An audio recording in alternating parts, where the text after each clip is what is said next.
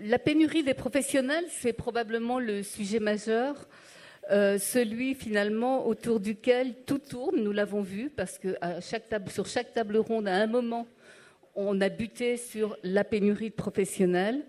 Donc c'est aussi celui sur, lequel euh, toute promesse, tout engagement bute, parce qu'on peut promettre des places, on peut promettre euh, des miracles, mais s'il n'y a pas de professionnels, on peut rien faire. Les deux grands piliers du service public de la petite enfance sont tributaires justement des professionnels, parce que la création de places, bien sûr, mais surtout la qualité de l'accueil. Rien ne peut se faire, rien ne peut progresser, rien ne peut s'améliorer sans professionnels en nombre suffisant et suffisamment formés. Et soyons un peu ambitieux, sans des professionnels bien formés, voire mieux formés encore. Nous le savons tous et nous le redirons chiffre à l'appui au cours de ces échanges, la pénurie de professionnels que connaît actuellement le secteur est sans précédent. Elle concerne tout type d'accueil, euh, collectif et individuel. Elle était prévisible sans doute, mais aucun gouvernement, en tout cas les gouvernements successifs, n'ont pas voulu voir le problème ou su comment euh, le régler. Euh, car effectivement, cette question ne se règle pas en un claquement de doigts. Former du personnel, ça prend du temps. Hein. Euh, les EJE, trois ans, euh, les AP, presque un an, les infirmières puricultrices, quatre ans. comment faire en sorte que, que, les régions ouvrent plus de places de formation? En ont-elles les moyens? Les départements en charge de la formation initiale des assistantes maternelles sont assez motivés et conscients des enjeux? Comment faire en sorte que les formations soient plus solides, à la fois plus en lien avec la recherche, c'est ce que recommandait le rapport IGAS, et moins déconnectées de la réalité de terrain, c'est ce que demandent les professionnels. Pourquoi sont-elles jugées parfois vieillissantes, voire inadaptées? Quelles autres voies que la formation initiale pourraient permettre d'accélérer le mouvement pour former plus de professionnels? On pense à la VAE, on pense à l'apprentissage. Dans ce contexte difficile, la formation continue finalement est presque la grande perdante. Euh, elle est utile, nécessaire pour rester au niveau aussi maître, mais euh, difficile à mettre en œuvre quand on n'a pas assez de personnel. Donc c'est tout cela euh, qu'on verra. Mais avant de vous présenter nos invités, je tiens à préciser deux choses. Nous avons sollicité dès le mois de juin Région de France et Département de France et à ce jour, nous n'avons pas eu de réponse. Enfin, j'ai eu un mail euh, à 12h46 aujourd'hui disant que ce n'était pas possible, mais nous n'avons eu ni réponse. Je ne sais pas s'ils n'ont pas souhaité venir ou s'ils n'ont pas pu venir. Mais c'est vraiment dommage à l'heure où le gouvernement, justement, euh, tente de faire aboutir un projet euh, tripartite État, région, département. On le sait, sans les régions et sans les départements, côté formation de professionnels de la petite enfance, on peut quand même rien faire. Donc, ils ne sont pas là, je le regrette mais ils avaient été invités. Alors, nos intervenants, Steven, hein, je le dis bien, Steven Vasselin, adjoint au maire de Lyon en charge de la petite enfance, euh, Jean-François Pierre, vous n'êtes pas à votre place, adjoint à la chef du bureau des familles et parentalité de la DGCS, Céline Legrain, présidente de la FNAPE, Brigitte Weber, directrice adjointe du CERP, le CERP étant le Centre d'études et de recherche pour la petite enfance, qui forme à la fois, c'est pour ça que je l'ai invité, des EJE, des AP et qui en charge la formation initiale des assistantes maternelles de Seine-Saint-Denis. Si Oui, autorisé, vous. Nous avons aussi un multi-accueil qui est un lieu intermédiaire puisqu'il est en continuité. Et vous avez même un micro, hein, si vous voulez. Pardon. Alors je vais prendre le micro. et nous travaillons, euh, le Centre d'études et de recherche pour la petite enfance, donc est un centre de formation effectivement euh, qui va des assistantes maternelles aux éducateurs de jeunes enfants, qui a aussi un multi-accueil en continuité avec un LAEP, donc qui fait partie de ces lieux intermédiaires d'accueil des jeunes enfants, qui sont très promus aujourd'hui, en particulier par Sylviane Jampinot, mais pas seulement. C'est aussi un département de formation permanente et c'est aussi un centre d'études et de recherche en appui sur l'université. Paris 8 et Paris 13, voilà. Formidable. Euh, Muriel Gasco, présidente d'Accent Petite Enfance, et Valérie Doré, administratrice nationale de la SNEJ. Bon, alors, le constat, il est clair, pénurie de professionnels euh, formés et donc pas de professionnels assez formés. Stéphane Vasselin, je vais m'adresser d'abord à vous parce que vous avez été un des premiers euh, dans un dans un journal que je ne citerai pas ou plus, euh, a alerté sur la, la, pénurie de professionnels, les risques que cela induit sur le fonctionnement des modes d'accueil, et vous avez interpellé Région de France dans cette tribune. Oui, alors bon, je ne sais pas si j'ai été le premier parce que je pense que ça datait quand même un peu euh, d'avant. Vous l'avez dit haut et fort. Voilà, bon, disons que euh, en étant euh, élu en 2020, donc on, est, on, est, rentré en poste entre guillemets en juillet. au mois d'août, il était clair que c'était vraiment la catastrophe déjà annoncée. donc on a déjà commencé à essayer d'interpeller le ministère à ce moment-là, hein, enfin le, le, le ministre, le secrétaire d'État de l'époque d'ailleurs. Euh, et euh, ok, il y a eu la tribune. Après, euh, je me suis beaucoup invectivé effectivement à essayer de d'interpeller les régions. Donc d'abord ma région, Auvergne-Rhône-Alpes, puis d'autres régions. J'ai eu la chance avec France Urbaine, donc l'association des grandes villes de France, de pouvoir siéger au sein du comité de filière par la suite. Donc aussi d'avoir euh, peut-être un peu plus de d'écho euh, pour euh, avoir les régions autour de la table. Et je fais le même constat que vous. Hein, vous les avez sollicités en juin. en fait, elles se sentent pas concernées.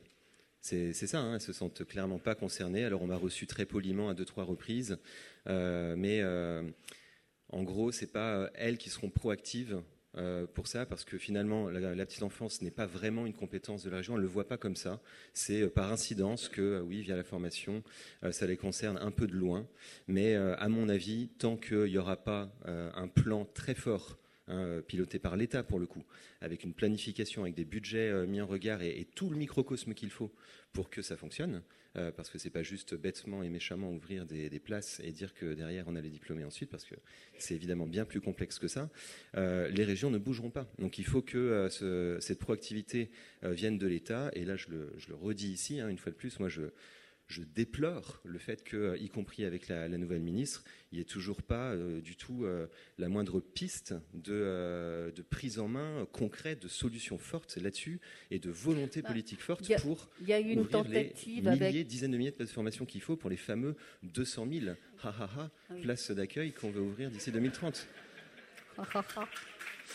Non, je, voulais dire, il y a eu une tentative finalement, parce que dans une des versions de l'article 10 au, projet de loi plein emploi, il y, avait eu il, y a, eu un moment l'idée qu'il y ait une stratégie nationale et que des quotas de formation, euh, euh, de places de formation soient, nationalement, mais région par région imposées, et région de France a rué dans le brancard, et donc cette disposition n'est plus dans le projet de loi.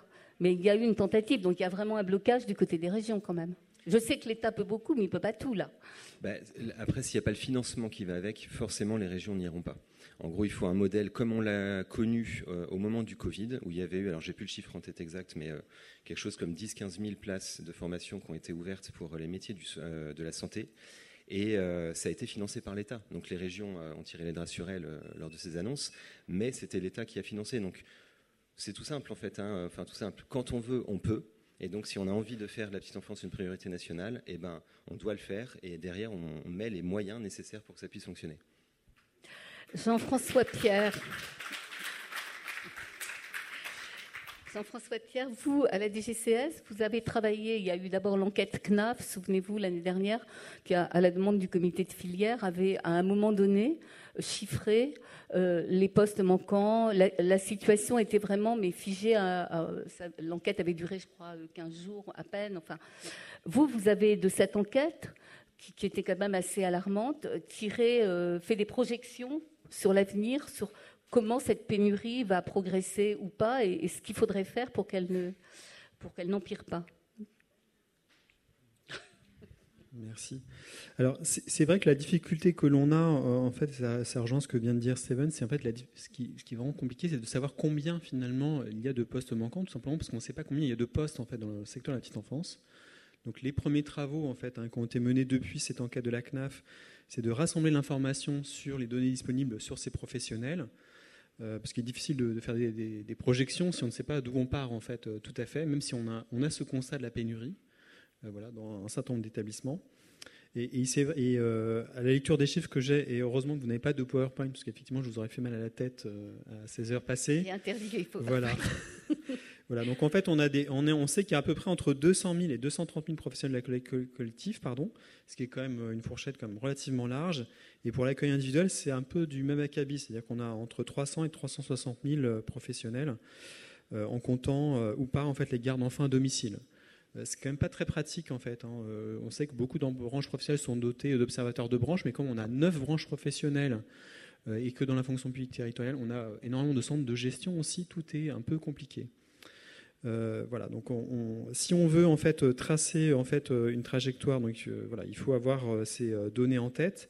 ce qu'on sait, c'est qu'au-delà en fait de la pénurie en fait dans les crèches collectives, il y a la question du renouvellement en fait des personnes qui partent à la retraite. Donc il y a un phénomène qui touche bah, tout le monde du travail et, ça touche particulièrement les assistantes maternelles, hein, avec, comme vous le savez, hein, 40% qui devraient arrêter leur activité d'ici 2030 sans être nécessairement remplacés d'après en fait, les, les estimations les plus pessimistes du ministère du Travail. Donc avec des infographies même assez parlantes euh, sur le sujet. Alors je vais aller tout de suite à ma page de mon PowerPoint hein, sur euh, les trajectoires. voilà. Donc c'est vrai que si on veut arriver aux 200 000 places, en fait, euh, donc des, calculs assez savants ont été faits par mes collègues que je serais bien, enfin, pourrais pas tout à fait vous expliquer sans, sans, y passer trop de temps. En gros, hein, pour avoir euh, les 200 000, il faudrait, on serait sur 112 000 à peu près d'ici 2030, 112 000 places dans l'accueil collectif.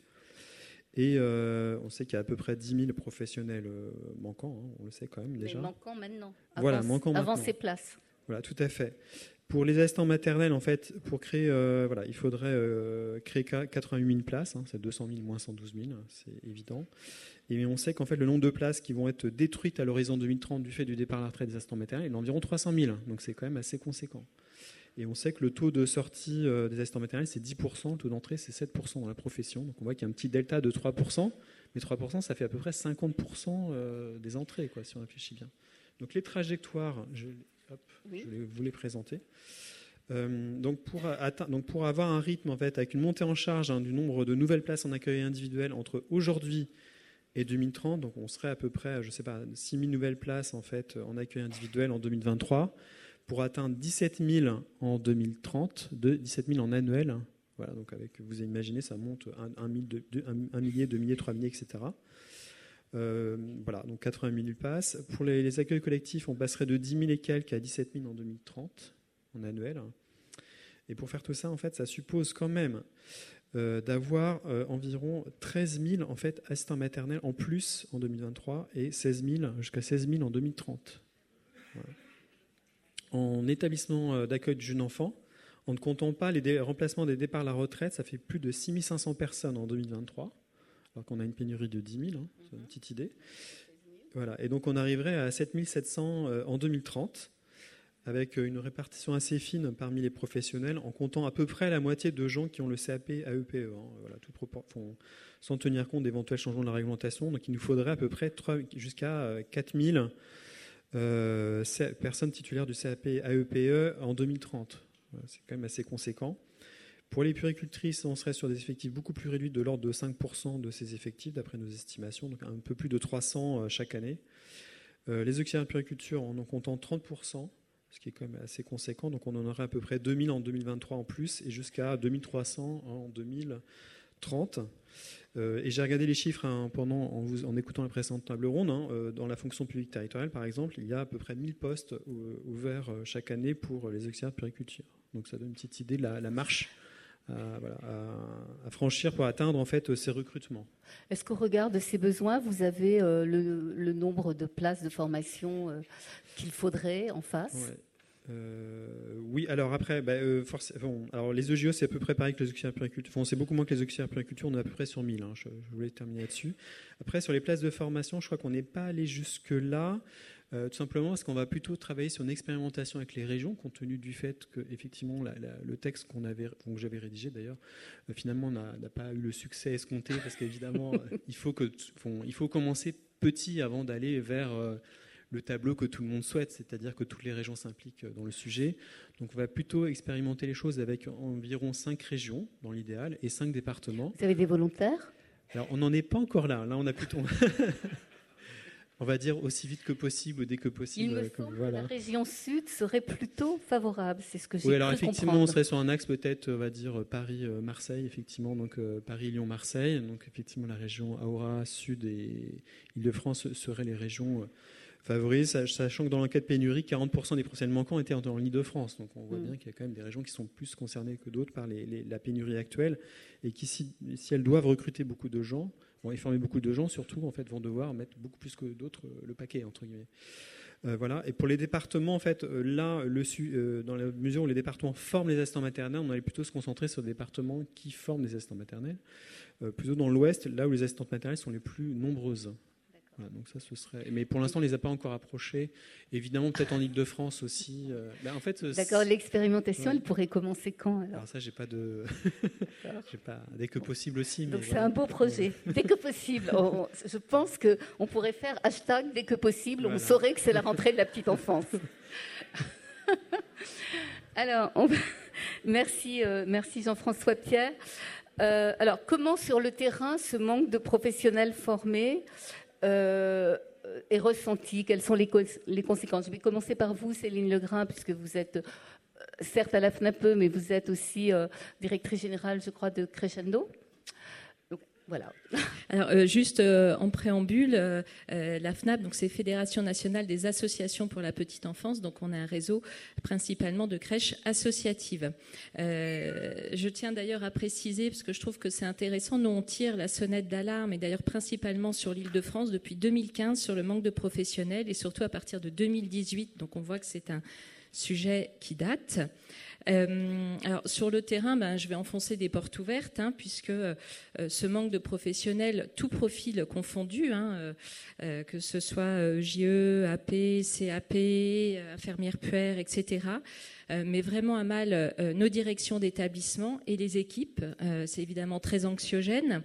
alors, les impacts directs, hein, ben, le nombre de places ouvertes aux familles, la possibilité d'accueil provisoire, c'est plus possible, l'amplitude horaire des crèches qui est concernée, et puis bien sûr, on est sur une journée sur la thématique de la qualité. Évidemment, ça impacte la qualité directement. Euh, après, j'ai une casquette très gestionnaire.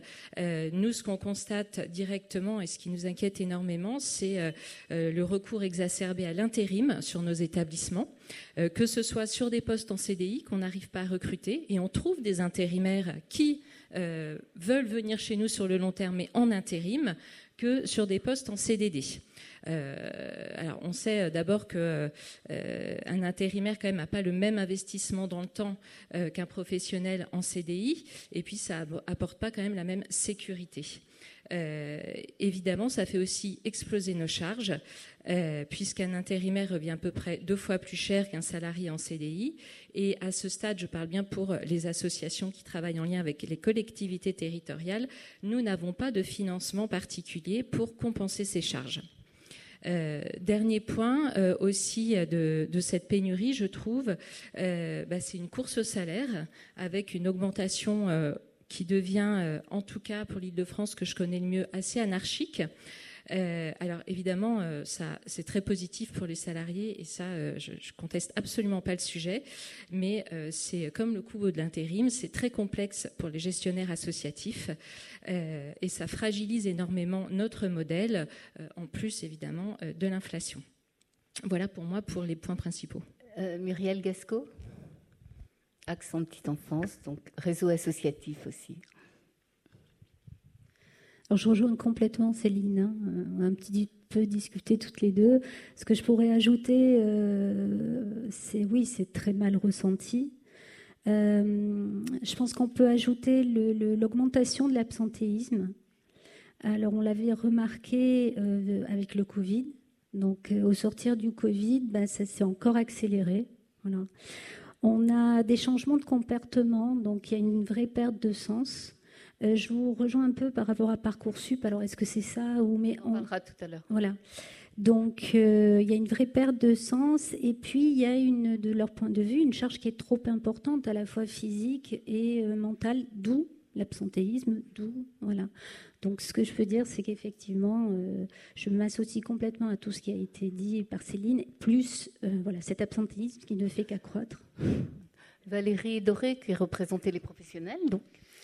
Oui, et puis il y a un constat, alors je suis tout à fait d'accord avec tous les constats qui ont été énoncés. Il y a quelque chose de, supplémentaire, c'est le peu de durabilité dans le métier, que ce soit EJE, AP. Il y a beaucoup de, à l'issue de 5 ans, 10 ans d'exercice professionnel, des personnes qui ne veulent plus du tout travailler en petite enfance, qui sont pourtant entrées euh, avec un souci de prendre soin de l'enfant, de la famille, un véritable engagement éducatif, et qui sont découragées par différents employeurs et systèmes et qui quittent la profession. Donc il y a aussi un besoin de travailler le fond, euh, le sens au travail, cette reconnaissance de l'importance euh, de nos métiers. Et vraiment, moi, je voudrais revenir sur un mot qu'on re-entend de nouveau, où je me suis battue depuis plus de 20 ans, sur le thème de vocation. Nous ne sommes pas des bonnes sœurs qui ont un aura parce qu'elles aiment les enfants. Voilà, ce sont des professionnels petite enfance qualifiés, compétents pour accompagner l'enfant, la famille euh, et tout ce qui va en lien avec euh, les métiers du lien, du social, de l'accompagnement, de la prévention. Voilà. Merci. Euh, Brigitte Weber, juste avant de vous, vous passer la parole, je voudrais, Stéphane, vous demander, vous, par exemple, à la rentrée 2023, qu'est-ce que ça a eu, comment, vous avez, comment ça s'est traduit dans, vos crèches à Lyon, cette pénurie? Ben, euh, avec des chiffres vraiment inédits, hein. on est à, peu près 250 places qui sont gelées sur euh, les berceaux municipaux et associatifs, sur 5000. Euh, c'est inédit d'avoir ça à la rentrée. Hein. Pour donner un ordre d'idée, l'année dernière, on n'avait euh, même pas une trentaine de places qui étaient gelées. Et ce qu'on a constaté, c'est que le, là où on avait réussi à faire beaucoup de recrutements durant l'été l'année dernière, cette année, ça a été beaucoup moins efficace et avec des, effets assez perturbants, assez déroutants pour les équipes RH où euh, on a euh, quasiment la moitié des entretiens programmés qui n'ont pas eu lieu parce que les candidats ne se sont pas présentés et un tiers des candidats retenus qui euh, ne sont finalement pas venus en poste. C'est vous, Muriel, je crois, qui m'aviez dit que le, matin où on s'est parlé au téléphone, vous aviez reçu par un, SMS disant finalement je ne vais pas venir? C'est ça Vous avez des profils de, personnes et je vous rejoins complètement. Il y a, un changement de, comportement. Alors, j'osais même plus utiliser ce mot de vocation euh, mais la personne, effectivement, il est 8h26, une prise de poste à 8h30, quelqu'un qui est recruté 15 jours avant, avec qui on a pu communiquer hein, pendant les 15 jours, échange de documents, promesse d'embauche, et qui vous envoie simplement, bien, j'ai euh, eu une proposition euh, qui m'intéressait davantage, alors en crèche hospitalière, carrément autre chose, et j'ai accepté le poste. Et la remarque, c'est, je suis très heureuse pour vous, en revanche, il est 8h26. Euh, votre prise de poste est à 8h30. Donc j'avoue que sur les trois derniers mois, des anecdotes comme ça, il y en a bien eu au moins euh, trois ou quatre. Et c'est désolant de, de, voir ça. Et c'est des, alors c'est des jeunes profils. Je, voilà, Alors, Brigitte Weber, vous qui représentez finalement les centres de formation, hein, je vous, charge de quelque chose d'énorme. Euh, plusieurs, points. Hein, quand on, soit vous n'avez pas assez de places ouvertes, quand vous avez le nombre de places, vous n'avez pas assez de candidats. Quand vous avez des candidats, vous n'avez pas assez de formateurs ou de locaux. Et quand vous avez des candidats, il y en a la moitié qui, qui, arrêtent enfin pas la moitié, mais il y en a beaucoup qui arrêtent en cours de route. Et là, vous me disiez, on en parlait donc, euh, évidemment, l'effet Parcoursup un peu. Alors voilà, vous avez euh, tout ça à me dire. Alors, effectivement, euh, si je reprends le point de départ qui est amené là, je crois, de toutes parts, c'est tout l'enjeu de l'attractivité de ces métiers qui, s'ils donnent envie, parce que être auprès des jeunes enfants, accompagner les parents peut-être, euh, donne envie. De fait, on sait bien que physiquement, psychiquement, ce sont des métiers extrêmement exigeants et que aujourd'hui, la reconnaissance de ces métiers n'est probablement pas à la hauteur de l'investissement, de l'engagement, j'ai envie vraiment d'utiliser le terme d'engagement, que ça demande à chacun. Dans les constats qu'on a entendus là, j'ai envie de souligner quand même cette idée que même les personnes bien formées, même les personnes engagées dans ces métiers, n'y restent plus. Et là, nous avons, nous, à nous dire que ce qui a été dit déjà depuis ce matin devient prioritaire, prenons le temps. Alors, oui, dès que possible, je suis d'accord, il y a urgence, mais peut-être que cette urgence, elle est de s'arrêter sur ce qui fait difficulté, ce qui fait qu'aujourd'hui, être auprès des jeunes enfants, même si ça donne envie, ça ne suffit pas à ce que des professionnels se maintiennent dans le métier et que parfois ils adoptent des comportements qui peuvent troubler, justement parce que en contradiction avec ce qui semble être ce qui les a amenés à ces métiers-là. Donc ça, c'est sur un point un peu général. Mais j'insiste, sinon concrètement, est-ce que en 2023, à la rentrée, là, vous avez le, assez de, de, de places de formation ouvertes. Est-ce que vous auriez pu en ouvrir plus ou pas? Alors, sur les questions des places, on a des places qui ont été euh, ouvertes et depuis les années Covid et surtout depuis Parcoursup, on voit que le type de profil, les personnes qui se présentent pour entrer dans les formations, sont pas tout à fait les mêmes, qu'il y a du changement et en tout cas que la formation n'a pas changé dans sa durée, mais que le temps qui va être passé à la stabilisation d'une promotion en formation va être un peu plus long, parce que bien souvent, les personnes ne savent pas vraiment sur quel métier ils vont s'engager. Et quand même, juste pour revenir sur les difficultés dans lesquelles on se trouve, euh, je dirais que peut-être aussi cette difficulté rencontrée sur les terrains avec des professionnels qui sont finalement pas toujours là, avec des vacataires, etc., rend aussi difficile la formation. Parce que toutes ces formations dans les métiers de la petite enfance sont des formations où il y a plus de temps de terrain que de temps en cours. Et quand sur les terrains, il n'y a pas de professionnels suffisamment disponibles pour pouvoir accompagner tout ce qui est un processus de formation, c'est-à-dire un processus de construction identitaire, ça rend les choses compliquées. Alors, pour ne pas trop me perdre et pour revenir à Parcoursup, oui, oui. Donc, on a des candidats. On a au départ, quand il y a une ouverture de, de Parcoursup, on a énormément de candidats. Après, ceux qui vont valider les vœux qu'on va avoir en entretien, puisqu'il y a un entretien, nous faisons partie de ce qu'on appelle les, les formations sélectives. Beaucoup de candidats ne viennent pas à des entretiens, ne préviennent pas de leur absence. Et ensuite, il y a là, la rentrée pour les premières années et la semaine, prochaine, il y a une promotion complète, que ce soit en formation initiale, que ce soit en apprentissage, que ce soit avec maintien dans l'emploi, que ce soit en voie professionnelle. Mais nous savons déjà, alors j'ai de l'espoir, mais malgré moi, je sais que le jour de la rentrée, nous ne serons pas effectifs complets. Parce qu'un certain nombre d'étudiants vont avoir des problèmes économiques, parce qu'un certain nombre d'étudiants vont finalement avoir reçu une autre proposition parce qu'avec le système de Parcoursup, la réponse à leur demande va être très tardive et ils ne vont pas avoir eu le temps d'organiser leur entrée. Et du coup, ça va peut-être être compliqué pour eux. Voilà. Donc, on peut augmenter le nombre de places en formation, mais c'est pas si simple que ce soit efficace pour avoir plus de diplômés. C'est juste ça que je voulais souligner. Aujourd'hui, vous, euh, vous êtes donc en Seine-Saint-Denis. Est-ce que votre problème majeur, c'est le nombre de places de formation ouvertes ou le nombre de candidats? Non, c'est le nombre de candidats. Très clairement. Ce qui n'est pas le cas de toutes les régions. Certaines régions, c'est plutôt le manque de places, non? Je ne sais pas. Hein. Je crois que dans tous les centres de formation, on a eu. Alors, si on reprend il y a cinq ans euh, en arrière, on avait pour une place en formation, trois candidats. Aujourd'hui, pour une place en formation, on a maximum deux candidats. Et si on prend 15 ans en arrière, on avait 10 candidats pour une place. Ça touche toutes les formations, EJE, AP, ou il y a une formation particulière qui est plus touchée? EJE est plus touchée, mais pour des raisons économiques. Et puis pour des questions de niveau d'entrée. Et ça amène à un niveau 6. C'est une formation qui aujourd'hui est sur un dispositif avec une universitarisation et avec, pour les centres de formation, le choix d'imposer ou pas un double cursus. Euh, ça met aussi certains étudiants en difficulté, puisque beaucoup, par Parcoursup, arrivent à l'issue de bacs professionnels et de bacs technologiques, qui rendent parfois très ambitieux la marche entre l'entrée en formation et le niveau de diplôme.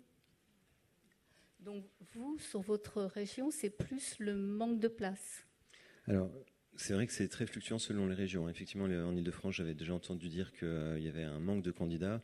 Euh, là, sur, bah, j'étais avec euh, la, quasi-totalité des écoles de formation de la région lyonnaise hier. Hein. on s'est revu comme on l'a fait l'année dernière pour justement échanger sur les, problématiques.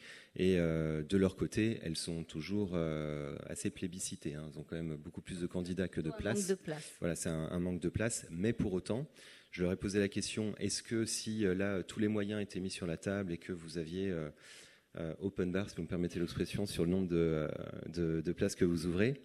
eh bien, ils m'ont dit que non, non, et ça rejoint ce que vous évoquiez, que c'est n'est pas seulement ça, qu'il y a la, principale problématique des terrains de stage qui sont saturés. Et alors, est-ce qu'ils sont saturés vraiment partout hein, Parce que euh, les étudiants ont du mal à trouver, mais est-ce que tout le monde joue le jeu? Ça, euh, on ne le sait pas. Et là, je pense qu'on a une piste très importante à, creuser. Et d'ailleurs, j'en parlerai au sein du comité de filière.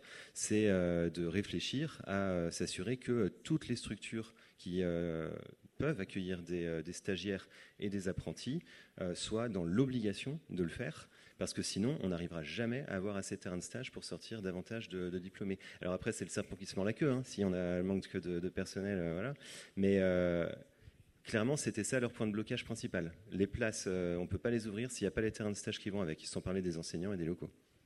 Alors, je vous rejoins complètement sur le, le manque de terrains de stage, mais il y a un problème, c'est que sur les terrains de stage qui souhaitent accueillir des stagiaires et les accompagner, ils n'ont soit pas de directrice, soit pas de JE dans leur équipe, soit au niveau de l'apprentissage, pas du personnel qui a au moins trois ans d'ancienneté, pas de disponibilité, c'est des pas de financement euh, pour pouvoir payer les stages euh, gratifiés. Donc il y a une vraie problématique. Ce n'est pas une volonté des terrains de stage, c'est vraiment le concret du quotidien qui ne permet pas d'accueillir une stagiaire parfois en qualité. Ou alors euh, il y a cette question quand même de l'apprenti. Est-ce qu'il compte ou pas dans les effectifs euh, Bon. On va y venir tout à l'heure. je pensais bien qu'on réglerait pas la question en une table ronde, mais là, on voit quand même qu'on tourne un peu en rond. Hein. bon, on va passer euh, à essayer de trouver des solutions. Est-ce qu'il y a des voies qui peuvent pas régler la question, mais qui peuvent permettre de, combler un peu, enfin de, pallier un peu euh, la pénurie euh, de professionnels actuels. Je pense à deux voies qui font pas toutes l'unanimité, en tout cas dans leur modalité d'application. Cette VAE que le gouvernement souhaite plus, plus accessible, moins longue, euh, etc. Et puis l'apprentissage. Et là, effectivement, il y a la question de oui, mais est-ce qu'on les compte dans le taux d'encadrement? Pas, etc. Alors, qui veut... Allez, qui se lance sur la VAE oui, sur la... Alors déjà, je pense qu'on peut ajouter aussi le, travail du comité de filière, euh, le, fait, le travail du comité de filière, De, de, lancer cette campagne de communication et cette volonté de revalorisation des salaires. Je, pense que ça peut être un levier. Sincèrement, moi, j'y crois beaucoup. Et, je, Là, dans ce cas-là, il faut qu'il y ait place en face. Exactement. Euh, sur euh, les autres solutions, effectivement, sur les formations, il y a la VAE. La VAE, c'est quelque chose qui est très court pour certains diplômes mais qui demande une, démarche très personnelle de la part du salarié. Et c'est pas toujours évident parce que la plupart qui sont en activité, ben oui, c'est du travail de faire une VAE, enfin monter un dossier. Et puis il faut être accompagné. Euh, et je pourrais euh, saluer alors certains, certaines associations alors sur Marseille euh, qui ont dû créer euh, des, centres euh, d'accompagnement ou des centres de formation qui sont même Calliope pour pouvoir accompagner des professionnels, pour les faire monter en compétences, pour leur permettre ensuite de pouvoir présenter un dossier VAE. Mais le dossier VAE suivant le diplôme que vous préparez, oui, c'est plutôt facile. Un an, si c'est un CAP, éventuellement auxiliaire de puriculture, encore il est compliqué. Éducateur jeune enfant, c'est quand même encore d'un autre niveau. J'irai plus sur la formation professionnelle continue. Euh, sur, ce euh, champ-là, pareil, il y a eu des, expériences. Alors, je, connais plus le secteur des, Bouches-du-Rhône, hein, mais il y a eu des, euh, ce qu'on appelle des passeports formation avec une demande de, de alors au niveau déjà de l'intégration, il y a un parcours d'intégration, donc je vous rejoins complètement. Mais pour ça, je vous rejoins, il faut quelqu'un, il faut quelqu'un de, compétent, il faut quelqu'un donc qui soit détaché pour correctement accompagner la nouvelle professionnelle euh, et l'accompagner pas simplement le jour où elle arrive, mais l'accompagner euh, pendant un certain temps et puis évaluer qu'elle euh, qu'elle évolue bien dans ses compétences. ensuite, il faut les former. C'est tuteur. donc ça aussi, ça nécessite du temps. Donc ça veut dire aussi du temps, ça veut dire de l'argent. Voilà, donc toutes ces choses, enfin, on tourne, comme on disait, euh, un petit peu en rond. Mais c'est à, saluer toutes ces démarches qui sont faites par ces, euh, par ces gens-là, de cette volonté, et qui est née quand même depuis un certain temps, pour aller lutter contre la pénurie, que de dire on va avoir notre propre centre de développement des compétences, soit pour accompagner la VAE, soit en termes de formation professionnelle continue, pour leur permettre effectivement. Euh, Sur la VAE, Valérie Doré? Oui, la VAE, c'est vraiment un, un accès au diplôme très intéressant puisque nous sommes des métiers de professionnalisants, hein, quel que soit au niveau AP ou EJE. Euh, la seule chose, c'est que ça s'appuie sur de l'expérience. Actuellement, le E de l'expérience, il est réduit à peau de chagrin. Hein, il y a même des expérimentations de faire passer des VAE en quatre mois, des projets d'État. Bon, on n'en revient pas. Euh, mais un an pour passer une VAE de JE, ce n'est absolument pas suffisant. C'est un parcours formatif par l'auto-analyse de sa propre pratique. Et donc, ça a besoin d'être construit, accompagné par des personnes de son équipe, par sa réflexion sur ça. Et ça a besoin aussi d'être confronté à la rencontre d'un jury professionnel. Et il y a aussi une difficulté parce que c'est une obligation pour les employeurs de libérer leurs professionnels pour qu'ils puissent devenir euh, jury. Euh, alors on peut limiter le nombre euh, de sessions par an, bien sûr, mais pour qu'ils puissent se libérer et être jury professionnel. Parce qu'actuellement, en Ile-de-France, où moi j'en ai accompagné un certain nombre, on a plus de jurys formateurs, psychosociologues ou autres que des co-jurys avec des professionnels de terrain qui connaissent la réalité d'un parcours VAE. Et c'est pour moi un excellent accès quand on donne le temps, quand on donne de l'accompagnement et que la reconnaissance, elle ne vient pas en contrebalance d'un diplôme initial. C'est vraiment un deux modes d'accès très complémentaires. Pour vous, euh, Stéphane Vasselin, c'est une goutte d'eau, la VAE, même si enfin, ce n'est pas suffisant pour, euh, pour régler un peu la pénurie. Vous me disiez, oui, mais la VAE, ça, ça va concerner euh, quelques professionnels. C'est, on n'a toujours pas là l'effet qui, euh, qui, alors peut-être se prendra un peu de temps hein, à, se, construire, mais qui euh, convaincra tout le monde que oui, effectivement, ça va régler la situation. Je ne crois pas non plus que c'est simplement l'empilement de toutes ces, ces, petites solutions, je ne dis pas de manière péjorative, mais qui va aussi solutionner les choses de ma perception, je pense que euh, voilà, on, a un périmètre très contraint. Vous l'avez rappelé sur les terrains de stage, euh, et euh, on va pas réussir à faire des miracles à ISO périmètre et ISO moyen. Donc forcément, il faut plus de moyens, mais il va peut-être aussi falloir accepter une sorte de période transitoire complexe. Hein. par exemple, si on, dit qu'il faut libérer du temps aux tuteurs de stage, eh ben, ça veut dire accepter de recevoir moins d'enfants pendant X temps. Et euh, donc je l'ai davantage de versos. Plus de monde. Pardon? Ou avoir plus de monde pour pallier. Ou, le, ou avoir plus de monde, mais le, monde du coup n'est pas encore là. donc il faut.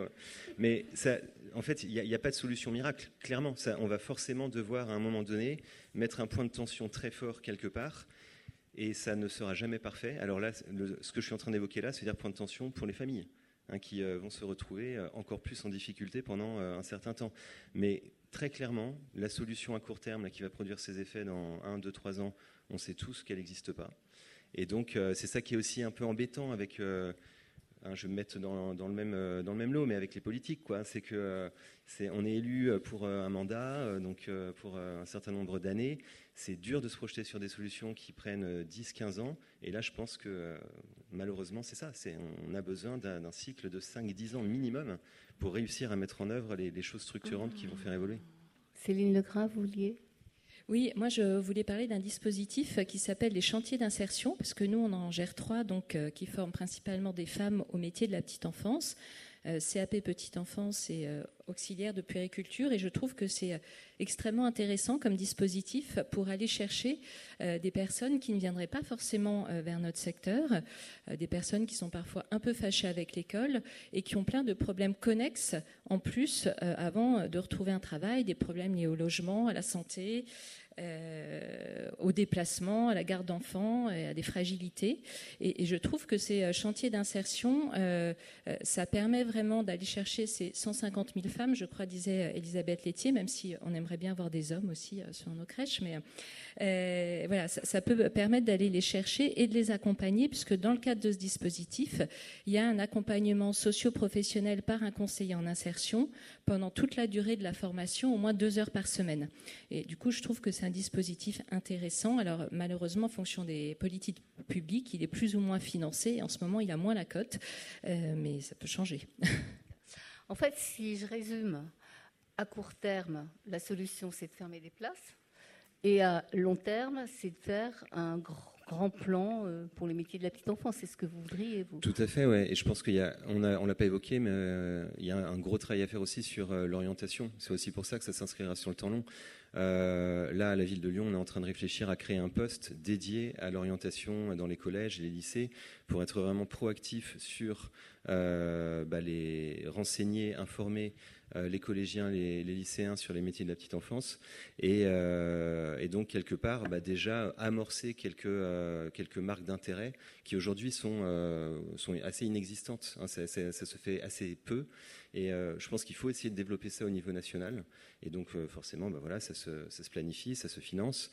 Mais si on intervient là, bah, effectivement, on va peut-être réussir à avoir davantage de candidats sur les, sur les métiers. Les effets seront là malheureusement que dans 5-6 ans minimum mais on aura euh, peut-être euh, moins de déception avec bah, Parcoursup que vous évoquiez, où euh, on a affaire à des, candidats qui ne savent pas bien où ils mettent les pieds, où ils se sont fait proposer sans formation sur leur interface. Ils ont choisi une dizaine au hasard. Et, puis bah, l'une des dix, c'est la petite enfance, ils se retrouvent dedans. Et puis au premier stage, ah ouais, bah non, non, non, c'est pas du tout ce que je pensais. Et, voilà, c'est, je suis convaincu que c'est des solutions sur le temps long qui vont pour apporter des vrais effets. Mais pour ça, bah, il faut choisir de les mettre en œuvre un moment. Quoi. Jean-François Pierre, à, la DGCS, vous travaillez concrètement. Bon, on a compris. Cinq régions tests qui ne sont pas encore connues. Cinq départs. Mais qu'est-ce que vous ferez avec eux? Vous savez au moins ce que vous ferez avec eux. Vous avez une idée c'est vrai que c'est plus ce comité de filière finalement qui a un peu piloté ces travaux euh, sur euh, l'engagement avec la région. Euh, ce qu'on fera déjà, en fait, finalement, puisqu'on parle là de formation initiale, à vrai dire, euh, c'est de, voir comment ouvrir plus de places effectivement dans les régions où ces places sont manquantes. Effectivement, il faut travailler sur euh, le fait d'attirer des candidats vers ces formations-là, avec peut-être les limites hein, des outils techniques comme Parcoursup, mais est-ce que c'est que ça? Il y a aussi un phénomène un peu générationnel aussi, hein, qu'on connaît aussi un petit peu. Et donc, en, fait, il va falloir aller chercher les gens très tôt, effectivement. La campagne de valorisation, par exemple, euh, des métiers à petite enfance qui est sortie au mois d'avril, sera relayée aussi dans les salons pour les étudiants. Donc euh, ça, c'est quelque chose qu'on va faire aussi à la rentrée euh, par ailleurs, dans pas longtemps. Et, mais aux côtés des métiers de la santé et du social, c'est la première fois qu'on le fait en fait. Hein. donc euh, on, a, on, est aussi un petit secteur par rapport aux autres et en plus on a l'intersection de différents mondes. mais par exemple avec les départements pilotes, est-ce que l'État enfin, serait prêt à mettre un peu de sous, puisqu'on a bien compris qu'il faut leur donner des moyens aussi aux régions. Est-ce que vous pensez que ça pourrait aller juste là, l'expérimentation? Ou je vous demande d'en dire trop? Ben Je ne peux pas vous répondre, Catherine, je suis désolée. comme souvent vos questions. Il y aura de l'argent. Non, non, mais par contre, c'est vrai que j'imagine que les régions ou les départements vont poser des questions. Ça, c'est sûr bah, qu'on peut, s'en douter. Mais si on prend les angles des départements, en fait, ils ont bénéficié une compensation financière qui a été calculée il y a, il y a 20 ans, qui correspond à des effectifs de départ en formation d'assistant maternel qui n'ont rien à voir avec ceux d'aujourd'hui, en fait. Donc, ils continuent à percevoir des fonds pour euh, ces formations-là qu'ils ne font pas. Euh, justement, on a quand même peu parlé des assistantes maternelles parce que voilà, mais les régions c'est différent. Est-ce qu'il y a des leviers aussi euh, dans les départements par rapport à, la formation initiale des assistantes maternelles? C'est aussi un problème d'attractivité ou il y a aussi un problème d'organisation euh, d'assez de, formation? Alors peut-être que là-dessus aussi, on compte beaucoup là sur le projet de loi plein emploi avec le nouveau rôle la confié aux autorités organisatrices de l'accueil du jeune enfant et notamment les missions des relais petite enfance. Alors, on verra si euh, les autorités organisatrices en emparent ou pas, mais demander même aux, relais, quand ils en ont les moyens, ou alors qu'ils le délèguent à quelqu'un d'autre, en fait, de jouer un peu le rôle euh, que font les, associations et entreprises euh, mandataires ou prestataires pour la garde d'enfants à domicile, de, faciliter les démarches administratives des parents, ce que fait un peu Page Emploi aussi, hein, mais Page Emploi Plus, une façon dématérialisée, donc c'est des choses qu'on peut imaginer. Après, là, on, parle un petit. Là, c'est très théorique, c'est du principe. En fait, il faudra voir si, euh, si dans la réalité, c'est aussi simple que ça. C'est possible que ce soit un peu comme pour la VE, c'est-à-dire c'est euh, quelque chose qui peut être utile et efficace, mais en fait, il y a tellement de conditions à remplir euh, qu'il ne faut pas forcément visiter les grands effectifs. Donc, c'est vrai que nous, ne croit pas forcément à la solution miracle, mais à, effectivement l'addition en fait, de plusieurs solutions qui vont permettre de régler le problème. Euh, et là, on l'a vu avec le comité de filière, finalement, en fait, euh, il faut traiter d'énormément de sujets à la fois et souvent pour la première fois. Bon, voilà, euh, bon on va. oui. Je vais juste réagir sur l'expérimentation sur la région. parce que moi, ce que m'a toujours expliqué la région Aura, c'est que à quoi bon ouvrir de nouvelles places de formation? Parce que de toute façon, la majorité des étudiants quittent la région après la formation. Donc du coup, raisonner, et c'est statistique, hein, donc raisonner juste sur la base des régions les plus impactées en se disant qu'on augmente les places de formation là-bas, donc du coup ça va irriguer le territoire, malheureusement ça ne marchera pas. Ça, ne peut être fait qu'au niveau national si on veut des effets diffus vraiment acceptables. Mais sinon ça risque malheureusement de conduire au phénomène qu'on voit aujourd'hui. Et en région Aura, oui, vous avez effectivement moins de la moitié des, diplômés qui restent travailler sur la région. C'est pour ça qu'il y aura une stratégie nationale. Qu'il faut aller sur l'ensemble des régions, effectivement, pas seulement sur trois. Euh. Oui, Brigitte Weber. Oui, je crois que par rapport à la formation des assistantes maternelles, donc on sait hein, que ça a été dit euh, ce matin, tout à l'heure, la, formation des assistantes maternelles, c'est très peu d'heures. Il faut beaucoup de temps pour y accéder. Et entre le moment où euh, il y a eu une demande d'agrément et le moment où de l'exercice du métier, il y a un délai qui est parfois difficile à assumer économiquement. C'est un premier point. Un deuxième point, c'est de voir qui est le public aujourd'hui qui demande à se former au métier d'assistante maternelle. Et là, on rejoint le premier point de cette table ronde autour de le manque d'attractivité du métier. C'est-à-dire que de plus en plus, en formation d'assistante maternelle, on va trouver des personnes qui ont comme diplôme initial un diplôme d'auxiliaire de périculture, un diplôme d'éducatrice de jeunes enfants, et qui visent une passerelle. Et donc, ce qu'on est en train de dire aussi, ce qu'on est en train de constater dans ces métiers de la petite enfance, c'est que l'engagement auprès de la petite enfance, auprès des parents, peut tout à fait rester valide pour beaucoup de professionnels engagés à partir du moment où il y a une souplesse dans la manière d'exercer le métier et que ce sont bien les conditions, pour reprendre un terme de M. Froissart ce matin, ce sont bien les conditions institutionnelles d'exercice des métiers qui sont d'abord et avant tout à interroger. Enfin, je crois qu'il y a cette dimension-là qui est très importante. Après, autour des assistantes maternelles, on sait bien à quel point euh, il peut y avoir le risque d'isolement et on voit bien que la question des MAM qui parfois sont presque maintenant intitulées des MEJ, des maisons d'éducatrices de jeunes enfants, euh, sont effectivement des formats qui sembleraient euh, opérationnels. Après, il y a la question du financement. Et sur les assistantes maternelles, toujours, il y a la question, toujours du côté des passerelles, de cet agrément, ce temps de formation très limité de 120 heures, qui doit être complété dans les années suivantes par le passage de modules du CAP Petite Enfance. Or, on entend bien depuis ce matin, sans être dans une critique négative, pour être négatif de ce diplôme, les limites et l'inadéquation entre ce diplôme et les exigences du terrain. Donc je crois qu'on est là dans un autre des éléments du problème contemporain des métiers de la petite enfance. Alors ça nous amène euh, directement à la troisième partie de cette table ronde sur la qualité des formations en question. Justement, euh, l'enquête de le rapport de l'IGAS, souvenez-vous, avait euh, des propositions et des critiques sur la formation, euh, considérant euh, notamment, et je suis désolée, j'espère qu'Elsa Hervy n'est pas dans la salle, que le CAP petite enfance était, pardon Elsa, que le CAP petite enfance était un diplôme un peu juste, qu'en plus il y avait des nouvelles façons de le préparer en distanciel qui n'accéléraient pas la qualité de ce diplôme, enfin n'aidaient pas la qualité de ce diplôme. Par ailleurs, sur les autres formations, ce que disait l'IGAS, c'est que ce n'était pas assez en lien avec la recherche, avec les nouvelles connaissances, que c'était euh, un peu vieillissant et euh, aussi déconnecté de la réalité terrain. Et ça, je sais que les professionnels le considèrent aussi. Donc finalement, euh, bon, on n'a pas la quantité, la qualité, on doute. C'est pas facile. Hein. Alors, peut-être que oui. Peut-être que si on le regarde d'un point de vue plus social, plus sociétal, plus général, il a été plusieurs fois évoqué la question de l'après-Covid, et puis il a été plusieurs fois euh, question du rapport au temps. Peut-être que ce qu'on constate aujourd'hui, c'est que beaucoup de jeunes parents ne souhaitent plus, ne veulent plus travailler comme des forcenés du matin au soir et du soir au matin en confiant leurs enfants 10 heures par jour à un mode d'accueil.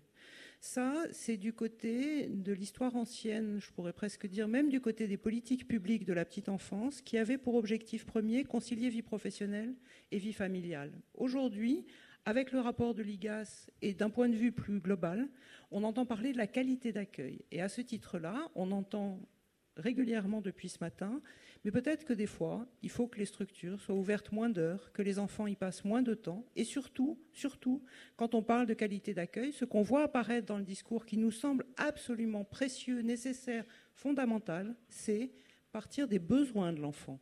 Or, ce qu'on sait, c'est que les besoins de l'enfant, c'est d'être respecté dans ses rythmes.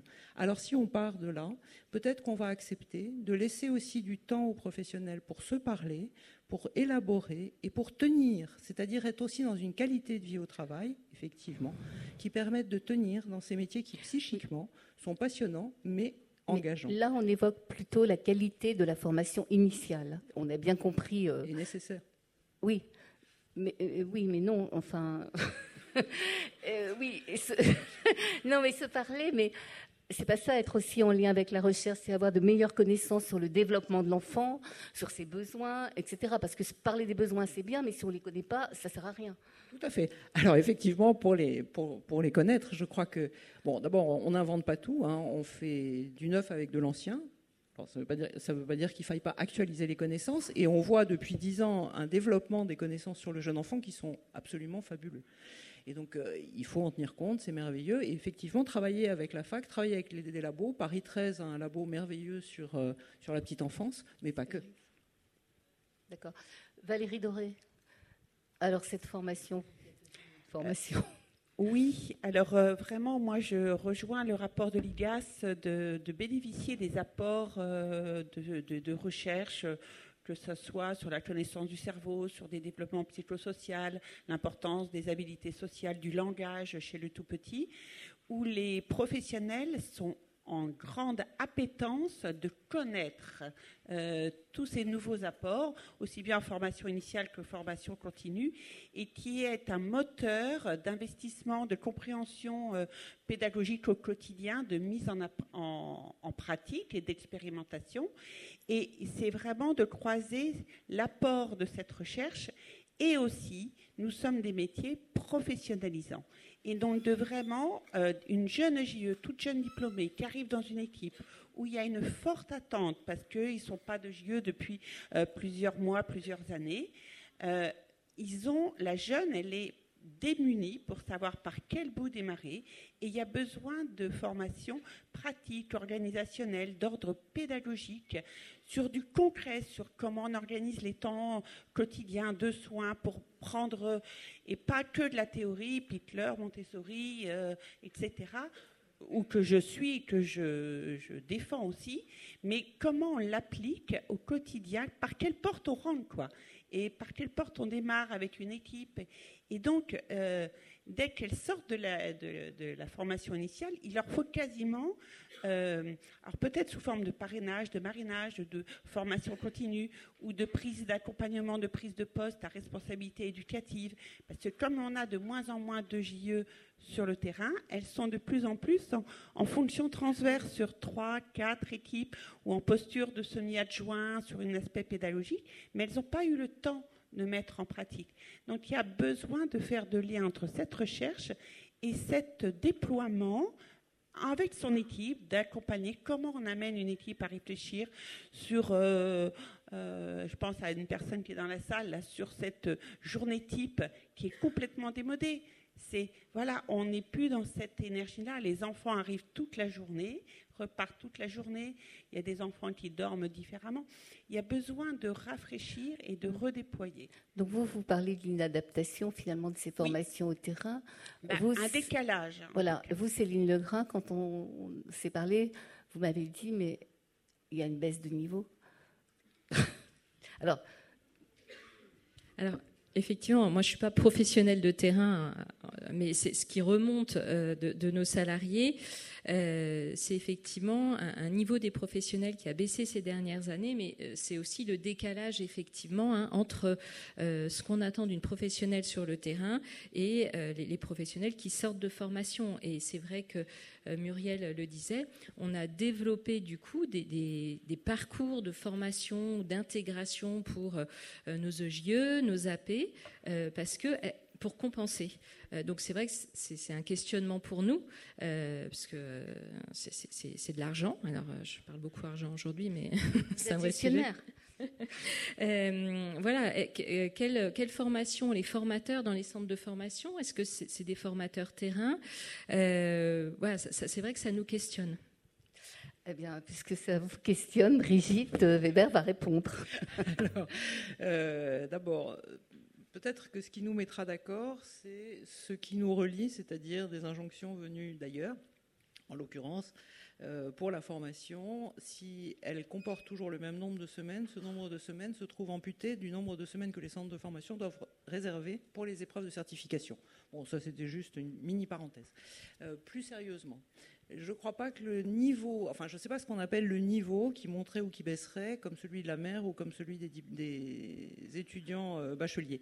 Mais euh, il me semble que effectivement l'écart entre le moment où les adultes se forment et leur entrée sur le terrain, les attentes sur le terrain de ces professionnels et la polyvalence de fonction dans laquelle on leur demande de se trouver, hein, ce que vous disiez, sans forcément avoir la possibilité de prendre des repères, de savoir sur qui s'appuyer et d'être formé à ces fonctions si particulières d'encadrement sans même savoir ce que c'est que le terrain, euh, rend les choses extrêmement compliquées. Donc je ne suis pas sûre que le niveau baisse. Par contre, je pense que les exigences sont multiples. Toute direction est complexe à organiser pour quelqu'un de très jeune parfois. Et certains étudiants nous disent Je serai diplômé en juin, mais je m'inscris à la fac parce que je suis trop jeune pour être sur le terrain. C'est aussi ça le quotidien aujourd'hui. Et les formateurs, pardon, la formation des formateurs, il y a beaucoup de gens du terrain, il y a beaucoup d'anciens EJE qui parfois ont continué leur formation pour obtenir un master, puisque ça fait partie des exigences. Il y a aussi euh, la demande de plus en plus de travailler en ce qu'on appelle établissement complémentaire, c'est-à-dire que les centres de formation soient une partie rattachée à une université. Euh, certains centres de formation font ce choix-là, pas tous. Euh, il nous semble qu'il y a une identité métier qui est prioritaire et qui est nécessaire à préserver. Je pose une toute petite question à ma voisine. Moi, je demandais juste aussi au niveau, j'imagine qu'il y a un programme de formation et, que vous avez donc des injonctions sur ce programme. Et est-ce que du coup, ce programme euh, est finalement euh, réellement adapté aussi? Est-ce qu'il n'y a pas un enjeu euh, là-dessus? Il date de 2018, la réingénierie du diplôme de JE, c'est 2018, c'est récent quand même. Alors, il y a eu une réingénierie de tous les diplômes, hein, puisque 18, c'est le diplôme éducateur de jeunes enfants, 2021, c'est le diplôme des auxiliaires de périculture. Euh, les autres diplômes du travail social ont aussi été réingénierés récemment, mais on entend bien que Jean-Baptiste Frossard a pour mission d'élaborer un référentiel. Donc on sent bien que ce qui se passe dans le quotidien de l'accueil des jeunes enfants vient complètement bousculer nos repères parce qu'effectivement, nous sommes passés d'une logique d'accueil répondant aux besoins des parents à une logique qui considère les travaux menés par les scientifiques sur les besoins du jeune enfant. Et si nous partons des besoins du jeune enfant, alors les référentiels de formation vont se reconstruire autour de trois axes. C'est les annonces qui sont faites, la connaissance du développement du jeune enfant, la prévention de la maltraitance et le travail avec les parents. Quand les professionnels, quand les jeunes choisissent de travailler avec les jeunes enfants, très très rares sont ceux qui imaginent qu'ils travailleront avec les parents. Hein. Donc on sent bien ce renversement. Et ce renversement, il est perceptible sur les terrains, on l'entend de toutes parts, il commence à apparaître dans les discours et il n'est pas encore acté dans les textes. Je crois que c'est ce moment-là dans lequel on se trouve. En tout cas, c'est l'analyse qu'on en fait.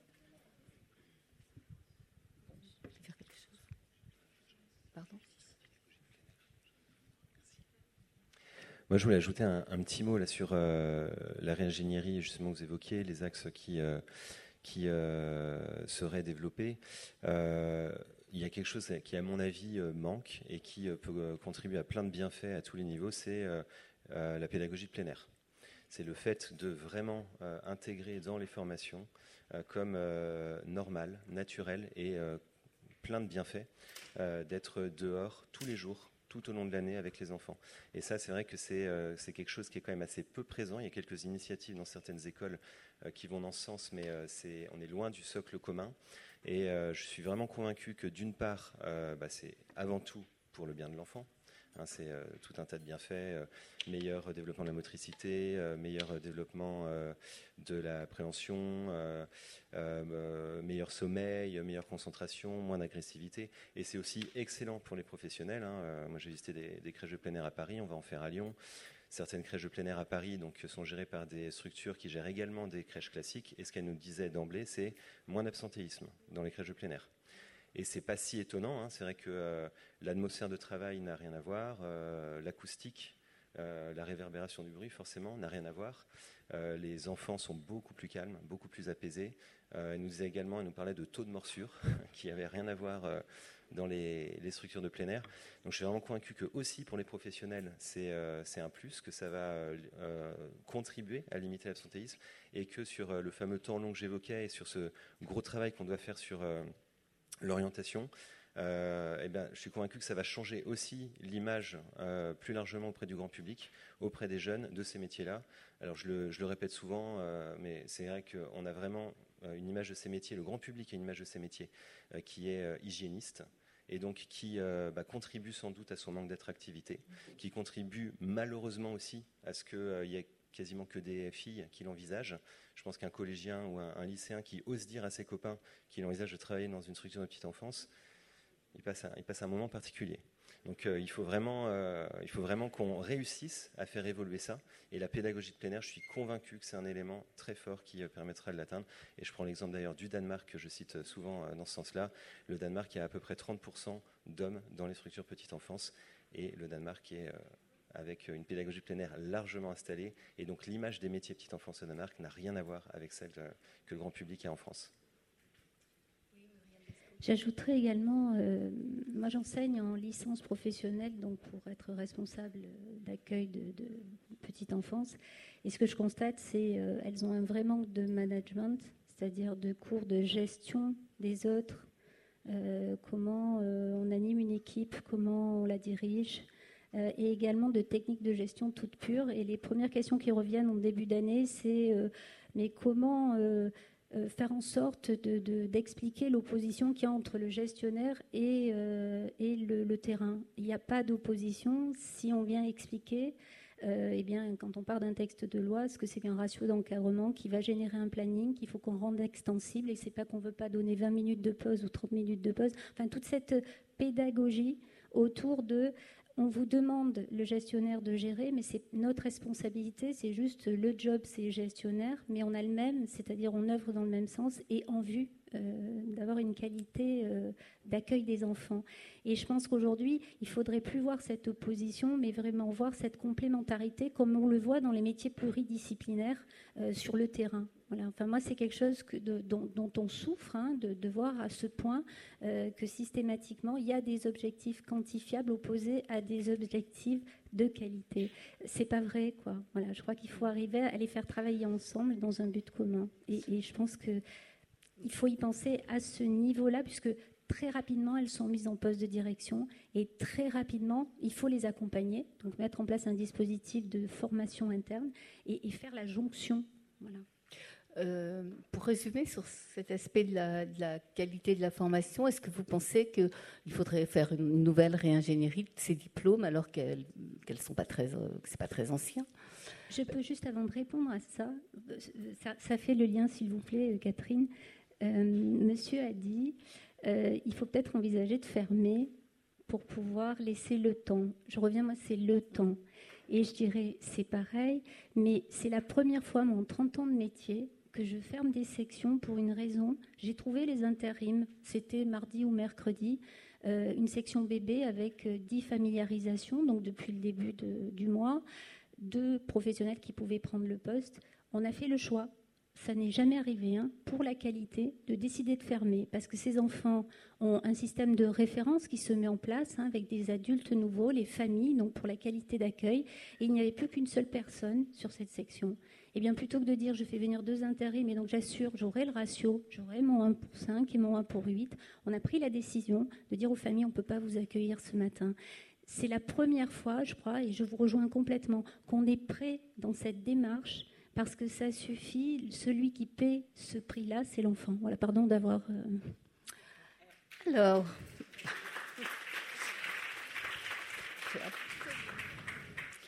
Alors la FNEJ, on a participé aux, travaux aux pré-travaux du futur observatoire de la qualité de vie et des conditions de travail, et notamment un des critères euh, qui est ressorti de ces pré-travaux, c'est cette notion de, temps de formation qui est sur le temps professionnel et pas sur le temps personnel. Et là, on est sur la formation, euh, une fois qu'on est en poste et qu'on est formé initialement.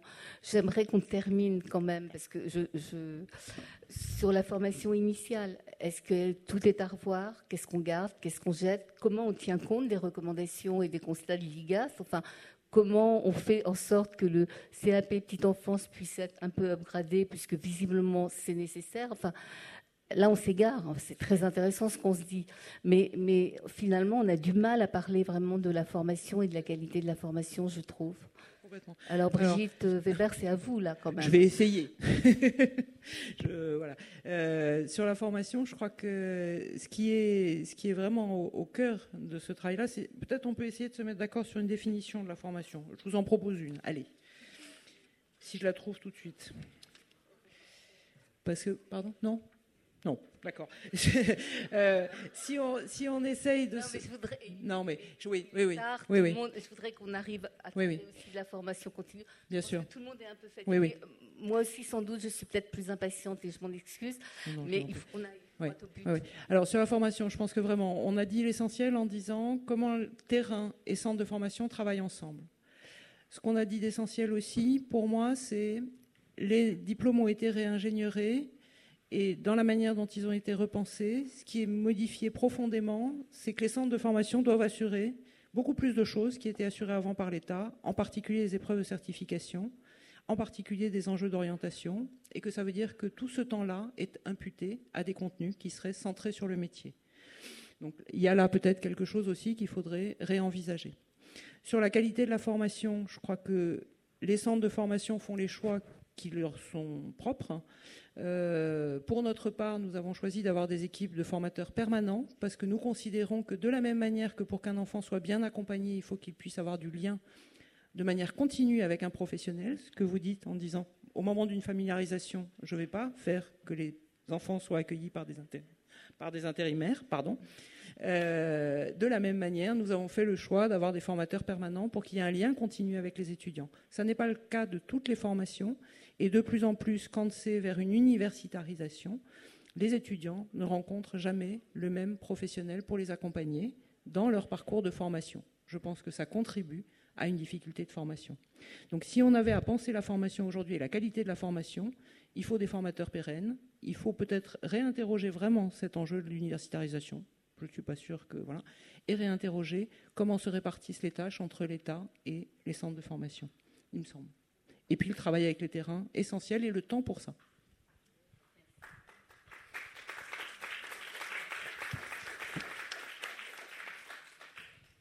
On va passer à, la formation continue parce que dans, on est quand même pessimiste. Hein. C'est pas fun notre table ronde. c'est la situation est grave. Je ne sais pas si elle est désespérée, mais elle est grave. Grave et désespérée. Euh, voilà, euh, comment, quelle place pour la formation euh, continue? Comment envoyer des professionnels continuer à se former quand il y a cette pénurie? Mais avant d'évoquer ça avec vous, je voudrais vous demander, Jean-François Pierre, le plan ambition euh, égalité, non, ambition enfance égalité, il est fini là. Vous pouvez nous faire un petit bilan? Oui, merci. donc, il y a eu un plan de formation de 2020 à 2022 prolongé en 2023 euh, prévu par la stratégie pauvreté. Donc, d'après les derniers bilans dont on dispose, il y a eu euh, presque 150 000 personnes formées entre 2021 et 2022, ce qui n'est pas ridicule en termes de formation continue. Ça correspond à l'objectif? Alors, on avait un objectif un peu plus élevé qui était de l'ordre de 200 000, euh, sachant qu'on finance qu'une partie de ces formations, on ne les finance pas toutes. Euh, par exemple, si on prend l'exemple de la fonction publique territoriale avec 27 000 personnes formées, euh, c'est euh, les employeurs, la fonction publique territoriale et le CNFPT qui ont décidé de prendre en charge à 100% ces formations, ce qui n'est pas le cas des autres formations. D'après aussi quelques remontées que j'ai eues cette année, là, bah, encore aujourd'hui, en fait, hein, donc a priori, il y a peut-être encore 20 000 à 30 000 personnes en plus qui seraient formées en 2023. Moi, je, pense qu'en fait, la formation continue, c'est un peu comme les chiffres sur les professionnels. On ne sait pas très bien, en fait, finalement, combien il y en a. Donc, il y a un groupe de travail études et données en comité de filière qui permettra peut-être d'en savoir un peu plus sur le sujet. Il y a plus de chances que ça marche que des formations euh, qui engagent sur le long cours, comme la VAE par exemple, ou la formation initiale. Là, on est sur 3-4 années, etc. Euh, c'est qu'en fait, on est sur une formation très courte. Et euh, ce que nous ont dit en fait les financeurs des formations, c'est que souvent ces formations ont été décidées au niveau de l'établissement. Si on prend l'exemple des établissements d'accueil des jeunes enfants, ce qui veut dire qu'en fait, c'est lié à un plan, c'est lié à une ambition en fait en termes, au niveau de l'établissement, de par exemple de se former, je ne sais pas sur, imaginons la nature ou la culture. Euh, qui va, qui va se traduire assez rapidement en fait finalement dans les activités de la structure, donc dans le projet d'accueil. c'est ça qu'on souhaite en fait hein, à travers la formation continue, c'est de former les gens directement euh, dans leur métier pour exercer leur activité et, surtout euh, prendre en compte en fait finalement les, manques qu'ils ont pu avoir pendant leur formation initiale, parce que tout ne s'arrête pas à la formation initiale.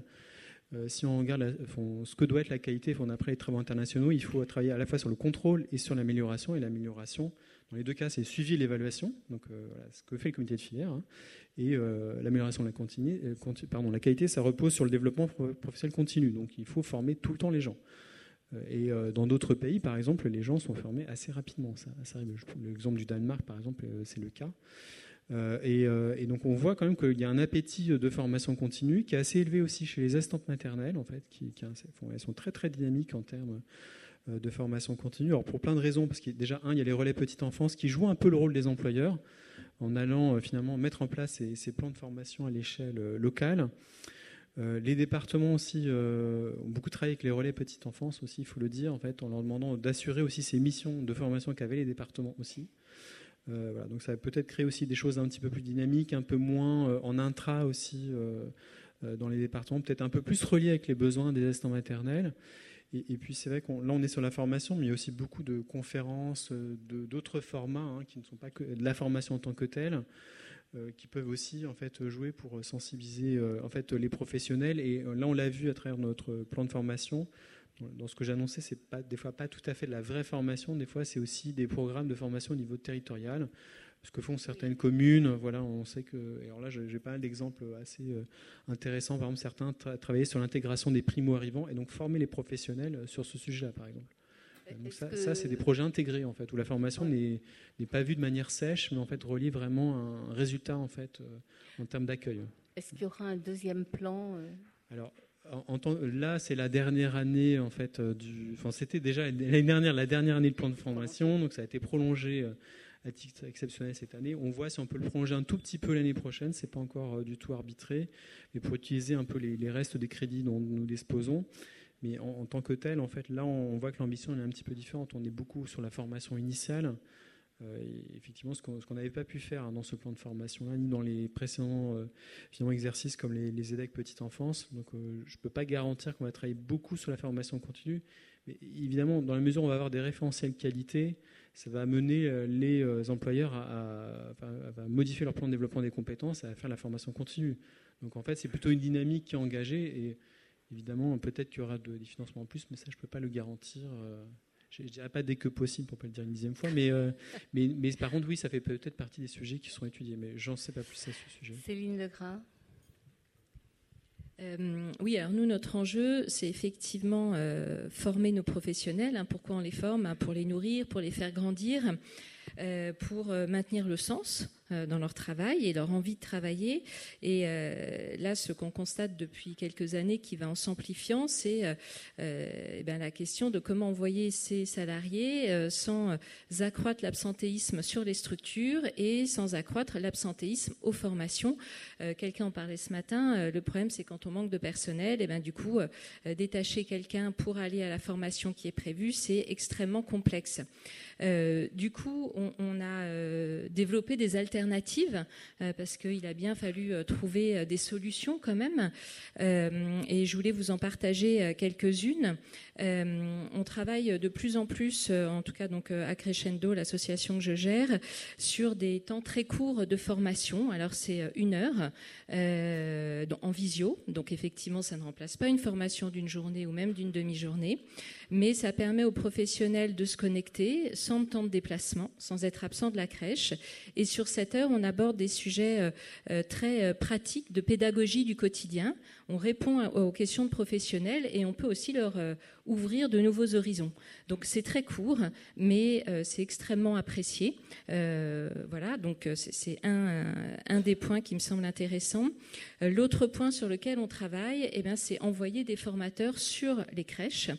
Euh, alors, euh, en gros, euh, donc les professionnels sont en situation de travail, donc ça veut dire que elles ont un sujet à travailler, une problématique qu'elles soumettent en amont. la formatrice, du coup, eh bien, échange avec la responsable, échange avec l'équipe, vient observer l'équipe en interaction avec les enfants, avec les familles, et sur la base de cette observation, propose donc en réunion d'équipe quelques jours, quelques semaines plus tard, un plan d'action qui est mis au travail. Voilà, donc c'est euh, deux exemples de ce qu'on arrive à faire. Euh, et, c'est des pistes qui, évidemment, je le redis encore, ne remplacent pas la formation, euh, mais qui me semblent fondamentales aujourd'hui, parce que sinon, on n'arrive plus à apporter, ou en tout cas beaucoup moins, à apporter de nouvelles compétences à nos salariés. Stéphane Vasselin, vous me disiez ne pas envoyer ces professionnels en formation à cause de la pénurie, finalement, ce n'est pas un bon calcul et vous disiez que vous l'aviez expérimenté. Oui, alors nous, justement, on fait tout l'inverse, hein. c'est-à-dire qu'on préfère euh, privilégier le fait de euh, fermer la structure, fermer euh, des berceaux, réduire l'amplitude horaire pour permettre ce cycle de formation. Parce qu'en fait, il est essentiel, hein, vous l'avez très bien rappelé, ça, ça, concourt pleinement à la qualité de vie au travail. et au final, si on se dit que c'est là un levier euh, pour euh, éviter euh, finalement de subir encore davantage la pénurie. C'est un très mauvais calcul parce qu'à la fin, vous vous retrouverez avec encore plus d'absentéisme, avec ben, un personnel encore plus mis à rude épreuve. Et, donc, je pense que c'est totalement contre-productif. Donc, mieux vaut anticiper, et ça rejoint plein d'éléments qu'on a discutés aujourd'hui. Hein. quelque part, c'est un peu reculer pour mieux sauter. Euh, prendre le temps nécessaire pour euh, bah, un peu réparer euh, la machine, quoi, hein, et pas se dire qu'on va réussir à le faire en marche, parce que c'est trop compliqué. On peut pas et à la fois maintenir tous les berceaux ouverts, essayer de continuer à, accueillir les familles dans les mêmes amplitudes horaires, et en plus avec la pénurie, et en même temps vouloir résoudre tout ça avec les terrains de stage, les tuteurs mis à dispo, les formations continues forcément, il faut qu'on euh, prenne euh, ce temps-là. Et si on ne le prend pas, eh ben, on ne résolvera jamais vraiment la situation. Quoi. Merci. Oui. Je tiens juste à préciser que ce serait un rêve pour nous, en fait. Euh, le problème, c'est qu'il ben, faut financer ces temps de fermeture et que toutes les communes ne le font pas. Et donc, c'est un vrai enjeu, effectivement, aussi de politique publique et d'implication. et au niveau national, bien sûr. Oui, ça, ne peut pas être que à l'initiative des communes. Il faut, euh, il faut effectivement que ce genre de choses se soit euh, nationalement euh, bah, pensé et compensé pour le coup, et pour qu'on s'assure qu'il y a une équité entre tous les territoires. C'est clair. Dommage qu'il n'y ait plus personne de la CNAF, parce que pour compenser, on aurait pu penser à la CNAF. on s'arrête là, non? Juste, je voulais peut-être conclure qu'il faut réinventer euh, des situations de formation avec les équipes, parce que ça engage une équipe euh, dans un nouveau projet euh, pédagogique, ça garantit, ça limite le turnover quand il y a un vrai projet d'équipe, et c'est bien plus important que d'envoyer une seule personne sur un sujet. Et il y a un dispositif qui s'appelle, euh, dont tu as parlé euh, Céline, ça c'est vraiment la FEST, l'action de formation en situation de travail. Et dans la petite enfance, ce n'est pas du tout exploré. De pouvoir amener un formateur qui travaille et pas que dans l'application d'un référentiel, parce que moi j'alerte ces référentiels où il faut juste vérifier si on a bien uniquement coché les cases, mais il faut accompagner une équipe à comment s'approprier euh, sur son terrain, avec ses contraintes, sa créativité, son projet, son histoire, euh, bah, tel ou tel euh, critère d'un temps d'accueil et d'un temps pédagogique. On va peut-être s'arrêter parce que sinon on sera tout seul. Hein.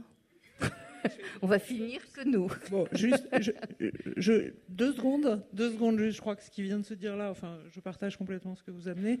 Ça ramène à la notion de recherche-action qui est par exemple l'axe dominant de Paris 8. C'est l'idée de différencier information et formation. Et dans cette idée de recherche-action, il y a l'idée d'un collectif. Et je crois qu'on ne se forme pas à un métier de la relation sans être en lien avec un autre. Et vraiment en lien euh, dans, dans une présence physique à l'autre. Voilà. Merci.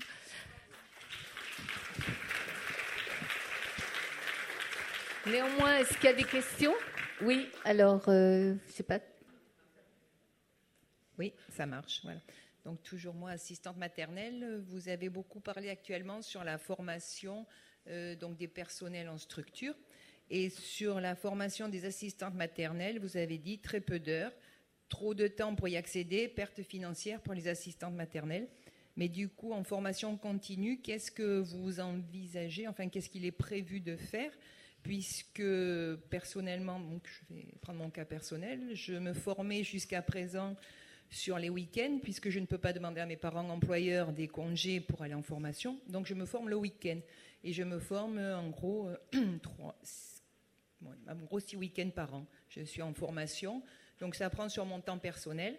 Cette année, on m'a demandé de supprimer mes formations parce qu'on n'avait plus le budget de me financer. Donc euh, c'est dommage parce qu'on parlait de la recherche sur les enfants. Moi, j'étais en formation en neurosciences euh, et accueillir correctement des enfants atypiques. Et on, m'a gentiment dit reportez votre formation, on n'a pas de budget. Alors que c'est vrai que j'ai été formée il y a un certain nombre d'années et qu'entre-temps, il y a eu des découvertes supplémentaires et j'aurais bien aimé en profiter au cours de ce genre de formation. Voilà. Euh, alors, je sais qu'il y a eu un.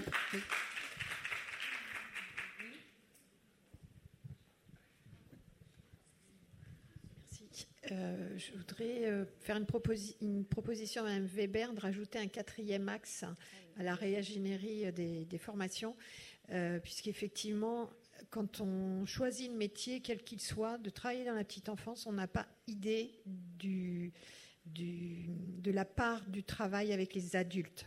Pas seulement avec les parents, mais avec les adultes en général, donc aussi les professionnels. Et donc le quatrième axe, ce serait le travail d'équipe. Monsieur. Oui, merci. Euh, madame qui faisait référence à la loi de 2018 sur la formation professionnelle, il y a quand même eu de belles avancées. Effectivement, on a la formation en situation de travail, on a la digitalisation. Vous avez parlé de la VAE, juste un partage d'expérience. Euh, la VAE euh, qui vient d'être mise en place par France VAE, juste pour le livret 1, quand on s'adresse à l'ARS et qu'on veut déposer un livret 1, réponse deux mois France VAE, réponse 8 jours. Voilà. Donc euh, on accélère le mouvement. Donc euh, si vous voulez rentrer dans une démarche de massification, j'ai bien entendu, euh, on n'a pas utilisé le mot plan Marshall, mais c'est pratiquement ça. donc vraiment développer, la formation professionnelle. à mon sens, il y, a, des choses certainement à faire. C'est déjà de voir ce qui existe sur les territoires. Parce que, en fonction des territoires, pour avoir, et dans des, instances comme les COPAREF, on dit, oh, les CAP petite enfance, on fait plus, il y en a trop, euh, Pôle emploi, il y, a, trop dans stock, euh, il euh, on peut plus rien faire. Sauf que ces gens sont rentrés par un dispositif qui était des contrats aidés à un moment donné, et le temps de l'histoire fait que les contrats aidés ont perdu de leur superbe, on a dit on stoppe les contrats aidés, et on a un flot de gens qui sont là, qui ont été formés, qui avaient envie de rentrer dans les dispositifs et qu'on laisse sur les territoires et qui se réorientent malgré eux sur d'autres choses alors qu'ils avaient peut-être la vocation effectivement au départ. Donc peut-être que là, il y a étudié quelque chose en niveau macro et peut-être travailler un peu plus avec Pôle Emploi. Alors peut-être que France Travail réglera le problème demain, mais en tout cas, Pôle Emploi, euh, il y a certainement quelque chose à faire au niveau des, viviers. On n'a pas parlé de France Compétences. Euh, de l'instance parce que effectivement formation initiale, formation professionnelle continue. Alors on oppose toujours hein, les systèmes hein, entre euh, voilà ce qui est de l'université et puis les autres. donc aujourd'hui il y a des certifications qui sont en cours d'enregistrement au répertoire spécifique, qui sont des compléments euh, euh, euh, dont les établissements d'accueil de jeunes enfants ont des besoins, notamment sur la formation des directeurs, des gestionnaires, etc., mais qui sont en attente parce qu'il bah, y a une instruction qui est très longue, et peut-être que s'il y avait un plan Marshall, eh bien, comme certains domaines prioritaires dans la transition écologique, etc., on pourrait inscrire les métiers de la petite enfance en priorité pour que ça libère un petit peu les, énergies et qu'on puisse bah, tous se mettre autour de la table et travailler ensemble sur de nouvelles certifications. Et puis, euh, euh, sur la VAE, juste, euh, donc j'ai parlé de VAE résultat, mais il y a la VAE inversée, le contrat de professionnalisation euh, qui permet aujourd'hui de, nouvelles expérimentations. Mais effectivement, pour les structures d'accueil, il va falloir qu'elles soient accompagnées financièrement, puisqu'on sait que le contrat pro coûte plus cher que le contrat d'apprentissage euh, en termes de rémunération. Merci. Vous êtes, pardon euh, Pardon, Thierry Fayet, donc j'ai un organisme de formation et je suis administrateur aux acteurs de la compétence. D'accord, merci. Madeleine Roux, je suis gestionnaire d'établissement d'accueil du jeune enfant je voulais juste partager une expérience autour de la FEST, puisque nous avons en interne euh, mis en place ce dispositif euh, de financement pour euh, justement financer un parcours de développement des compétences de nos professionnels en s'appuyant uniquement sur des professionnels en interne, c'est-à-dire qu'en identifiant les temps d'accompagnement des directrices, des directrices adjointes, des éducatrices jeunes enfants, même d'une tutrice qui intervient au sein de l'association, et que l'ensemble de ces temps de formation en interne qui effectivement aujourd'hui semblent quasiment les seuls qu'on est en, capacité de mettre en œuvre parce que ça nous permet de le faire au sein de l'établissement sans sortir la professionnelle, peuvent trouver des financements via ce dispositif qui s'appelle la FEST. Et euh, ça a un double avantage, c'est que ça permet de former euh, en continu euh, les professionnels et aussi de valoriser les professionnels expérimentés ou qui sont à des niveaux de, j'allais dire, de poste qui leur permettent de faire cette transmission euh, donc il y a une double valorisation à la fois du professionnel de terrain et à la fois euh, de, l'équipe de direction. Et euh, voilà, c'est vraiment une belle aventure avec des résultats assez extraordinaires. Merci. Oui, bonjour. je voulais juste rebondir sur ce que le monsieur a dit sur l'inscription des, des, nouveaux métiers de la petite enfance et mentionner le métier d'éducateur Montessori et la formation d'éducateur Montessori, qui aujourd'hui n'est pas du tout reconnue euh, comme métier de la petite enfance, mais qui, je pense, on a beaucoup de choses à, apporter en, termes de, compétences et de, et de formation. Donc voilà, c'est une autre petite piste qui ne résoudra pas la pénurie de professionnels, mais qui peut y participer. Oui, donc je suis éducatrice Montessori depuis plus de 35 ans. Je soutiens votre demande ça ouvre les regards sur toutes les pédagogies. Alors. J'ai un micro. Attendez, il y a quelqu'un là? Allez-y.